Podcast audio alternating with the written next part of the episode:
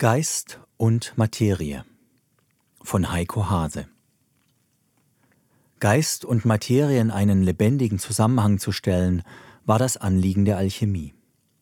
In ihr flossen religiöse Erkenntnis, wissenschaftliche Forschung und die Kunst der Veredelung der Materie zusammen. Es war die Kunst, mit drei Bällen zu jonglieren, wobei sich einer der Bälle immer gerade in der Luft befindet. Mit Beginn der Aufklärung zerbrach dieses empfindliche Gleichgewicht und die Entwicklung der materiellen Wissenschaft nahm ihren Lauf. Geist und Materie in einem Zusammenhang zu denken, wurde damit für eine gewisse Zeit unmöglich. Erst bei den Quantenphysikern änderte sich dies. Die Alchemie war seit Beginn des Mittelalters eine Geheimwissenschaft. Viele Fürsten an den europäischen Herrscherhäusern unterhielten Labore in denen sie Alchemisten beschäftigten. So manche wichtigen Erfindungen wie das Porzellan oder auch die spagyrischen Heilmittel entstammten diesen Laboren. Das Besondere an der Alchemie war ihre enge Verknüpfung von geistiger Erkenntnis und materieller Forschung. Mit dem Beginn der Neuzeit, als die modernen Naturwissenschaften ihren Siegeszug antraten, verschwand die Alchemie und die enge Verbindung zwischen Geist und Materie verflüchtigte sich in der europäischen Kultur. Die Wissenschaft löste zu Beginn der Neuzeit die Religion in ihrer Vormachtstellung ab und wurde zum Motor einer neuen Weltsicht. War die Religion zuvor Herrscher über die Wissenschaft, so wurde nun die Wissenschaft zum Katalysator eines neuen Weltbildes. Das Bild des nüchternen, aufgeklärten Menschen stand ihr vor Augen. Die Welt sollte erklärbar werden. Die Entdeckungen im Bereich der Mechanik veränderten das tägliche Leben der Menschen. Die Erleichterungen durch Motorisierung und Technisierung führten zu einem Wohlstand, der die Lebenssinnfragen zunehmend aus dem Bewusstsein verdrängte.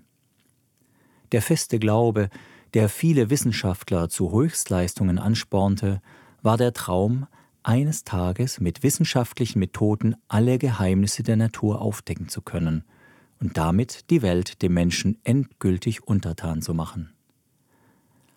Mit dem Beginn des 20. Jahrhunderts kehrte der besondere Denkansatz der Alchemie durch die Entwicklung der Quantenphysik in die Wissenschaft zurück. Mit diesem radikalen Bruch zwischen Wissenschaft und Religion verlor auch die Alchemie ihre Funktion an den Fürstenhöfen. Das Zusammenspiel von Geist und Materie immer wieder auszuleuchten und so als fruchtbarer Nährboden für eine umfassende Weltsicht zu dienen, ging verloren. Das Besondere an der Alchemie war ihre Ausgewogenheit zwischen geistiger Suche und materieller Forschung. Scharlatane begannen, sich alchemistischer Methoden zu bedienen und führten eine Rufschädigung herbei, von der sie sich nicht wieder erholte. In Form der Quantenphysik kehrten jedoch Denkansätze der Alchemie in der Bemühung zurück, Geist und Materie wieder in einen Zusammenhang zu stellen. Die Quantenphysik kann man als moderne Schwester der Alchemie betrachten, da sie die Fragen nach dem Zusammenspiel von Geist und Materie neu stellte nach über 200 Jahren, in denen die moderne Wissenschaft beständig nach dem inneren Aufbau der Materie gefragt hatte, musste die Quantenphysik erleben, wie ihr bei ihrem konsequenten Vorstoß in die subatomare Welt die Materie abhanden kam.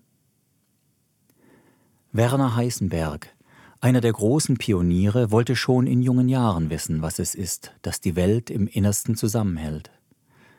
Vielleicht war ihm zu diesem Zeitpunkt noch nicht ganz klar, dass er mit seiner Fragestellung die Fundamente der Wissenschaft auf einen ganz neuen Boden stellen sollte. Bis dahin interessierte die Wissenschaftler in erster Linie die Struktur der Materie, die sie bis in die mikroskopische Ebene hinein erforschten. Die Frage war, wie die kleinsten, unsichtbaren Teilchen aussehen, aus denen die sichtbare Materie zusammengesetzt ist. Werner Heisenberg suchte mit seiner Frage nicht nach der Form, sondern nach der Kraftwirkung. Mit dieser veränderten Fragestellung stießen er und andere Physiker irgendwann auf das Paradox des Welle-Teilchen-Dualismus. Das Besondere an den Wissenschaftlern der Quantenphysik war, dass sie die Frage nach dem Göttlichen nicht von vornherein ablehnten. Sie suchten in ihren philosophischen Abhandlungen zur Quantenphysik oft nach Antworten, die den Zusammenhang von Geist und Materie näher beleuchten.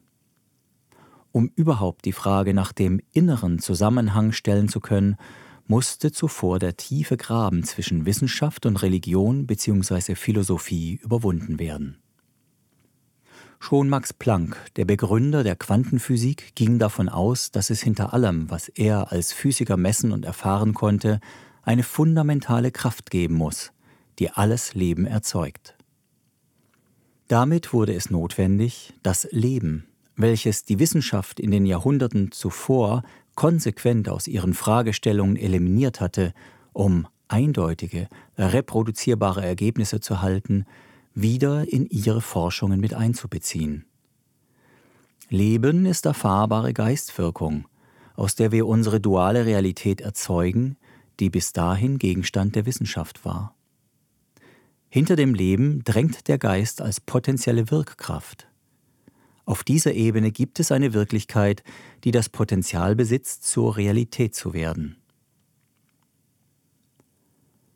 Was Wirklichkeit ist, ist eine hochabstrakte Frage, die sich nur der individuellen Erfahrung erschließt.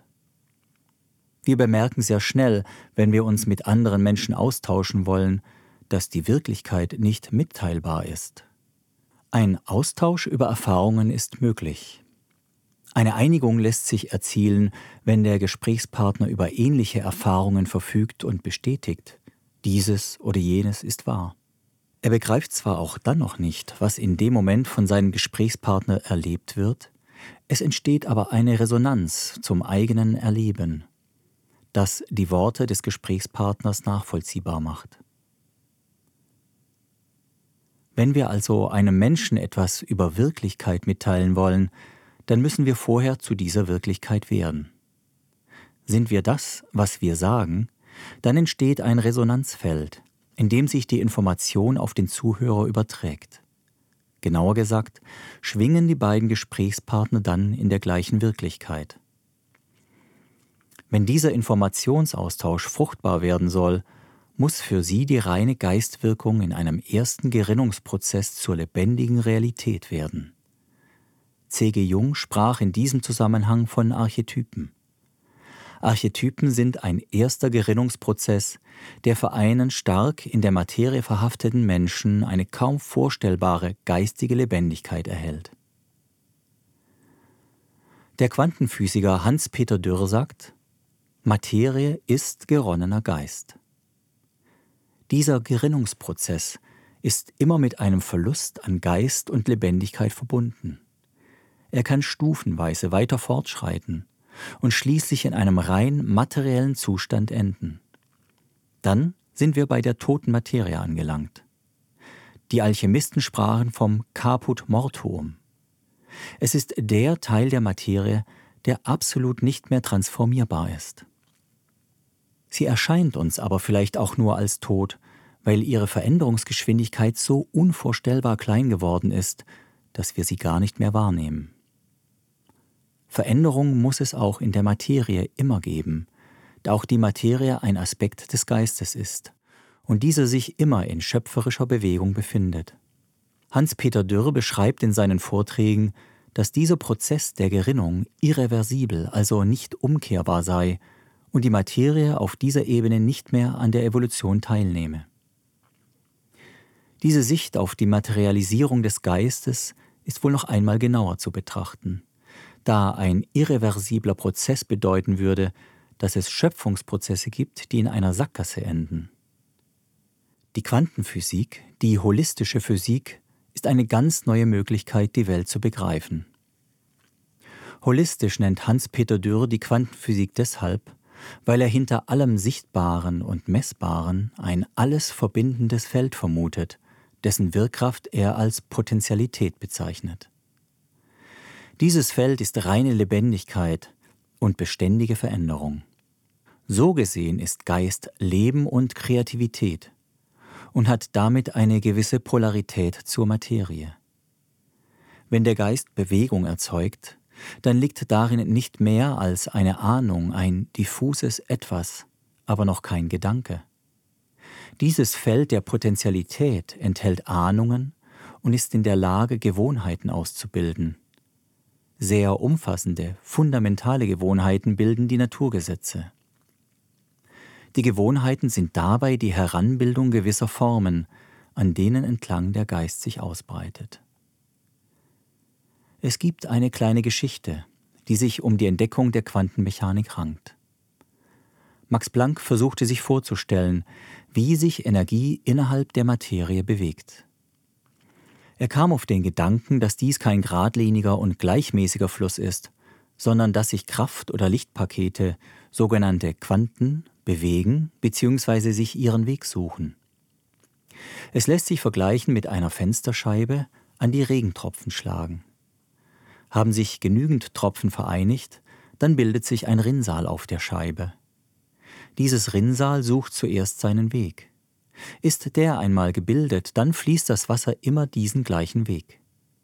Am Anfang weiß niemand, warum es gerade diesen Weg und keinen anderen nimmt.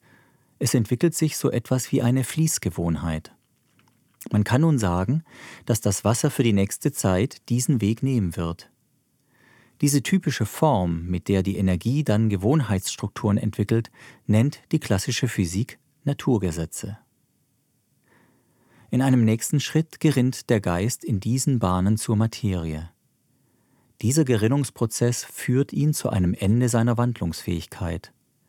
Damit steigt der materialisierte Geist aus der Evolution aus. Es ist der Wärmetod des Kosmos, der dadurch eintritt, dass die Materie schließlich auf ihrem niedrigsten Energieniveau ankommt, auf dem für jegliche Veränderung die weitere Energie fehlt.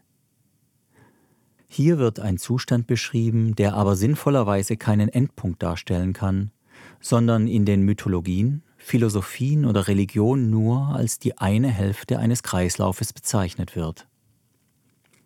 Unter den Begriffen Wiedergeburt aus Wasser und Geist in der christlichen Tradition oder der Transfiguration der Rosenkreuzer oder auch der Rückkehr der Buddhisten ins Nirvana wird ein Weg beschrieben, der durch eine strukturelle Regeneration der atomaren Substanz deren Gerinnungsprozess wieder rückgängig macht und den ursprünglichen Zusammenhang wiederherstellt. Und vielleicht wussten auch die Quantenphysiker um diese Möglichkeit, die zum Beispiel Werner Heisenberg sein Leben lang nach der Weltformel suchen ließ.